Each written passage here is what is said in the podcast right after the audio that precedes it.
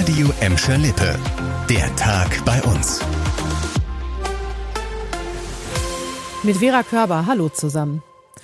Es war ein arbeitsreiches Wochenende für die Recklinghäuser Polizei. Gleich zwei Tuning-Treffen mussten die Beamten am Bottropper Südring Center auflösen.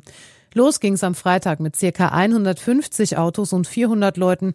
Sie haben zum einen den Parkplatz vermüllt, außerdem haben sich Anwohner über den Lärm beschwert. Die Polizisten haben einige Autos kontrolliert und dabei auch zwei Fahrzeuge erstmal stillgelegt, weil sie so stark verändert wurden, dass sie nicht mehr weiterfahren durften. Eine Nacht später ging das Treffen der Tuning-Szene dann von vorne los, allerdings noch viel größer als am Vorabend.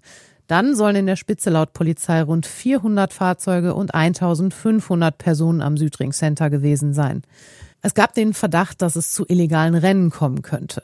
Außerdem haben sich auch in der Nacht von Samstag auf Sonntag wieder Anwohner über den Lärm beschwert. Nach Mitternacht wurde der Parkplatz dann geräumt, ohne Zwischenfälle. Das Bottropper Südring Center scheint sich immer mehr zum Treffpunkt der Szene zu entwickeln. Erst am vorletzten Wochenende hatte die Polizei dort ein ähnliches Tuner-Treffen aufgelöst.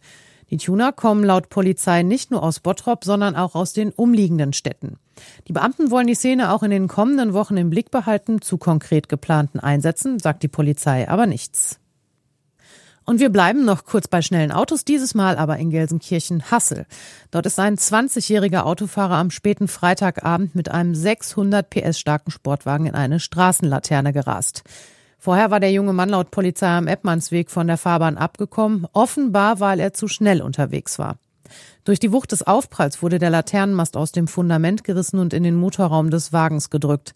Der 20-jährige Fahrer blieb unverletzt, eine 23 Jahre alte Beifahrerin erlitt nur leichte Verletzungen. Der Sachschaden scheint dafür umso höher zu sein. Die Gelsenkirchener Polizei schätzt ihn auf über 200.000 Euro. Eher langsamer dürfte es in dieser Woche dagegen auf der A43 im Kreuz Herne zugehen.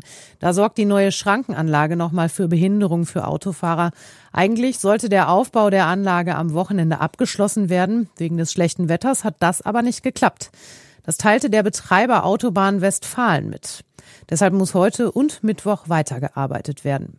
Dafür wird jeweils von 9 bis 15 Uhr ein Fahrstreifen in Richtung Münster gesperrt. Betroffen ist der Abschnitt zwischen Herne-Eickel und dem Kreuz Herne. Dort wird eine Schranke installiert, die sich senkt, wenn Lkw-Fahrer das Schwerlastverbot auf der maroden A43-Brücke ignorieren. In der Gegenrichtung ist die Schranke schon seit kurz vor Weihnachten in Betrieb. Vor einem Jahr war das kaum vorstellbar. Damals gab es einen riesigen Ansturm auf die Corona-Impfzentren und es gab nicht genug Impfstoff. Davon ist aber mittlerweile genügend vorhanden und auch der Run auf die Impfung hat nachgelassen. Deshalb passt das Gelsenkirchener Impfzentrum die Öffnungszeiten an. Ab heute öffnet die Anlaufstelle in der Imscher-Lippe-Halle unter der Woche nur noch nachmittags von 14 bis 19 Uhr. Am Wochenende wird wie bisher von 8 bis 18 Uhr geimpft. Auch die Einsatzzeiten der mobilen Impfbusse in Gelsenkirchen werden der schwächeren Nachfrage angepasst. Unter der Woche ist ab heute nur noch ein Bus im Einsatz. Samstags und sonntags sind beide Impfbusse in der Stadt unterwegs.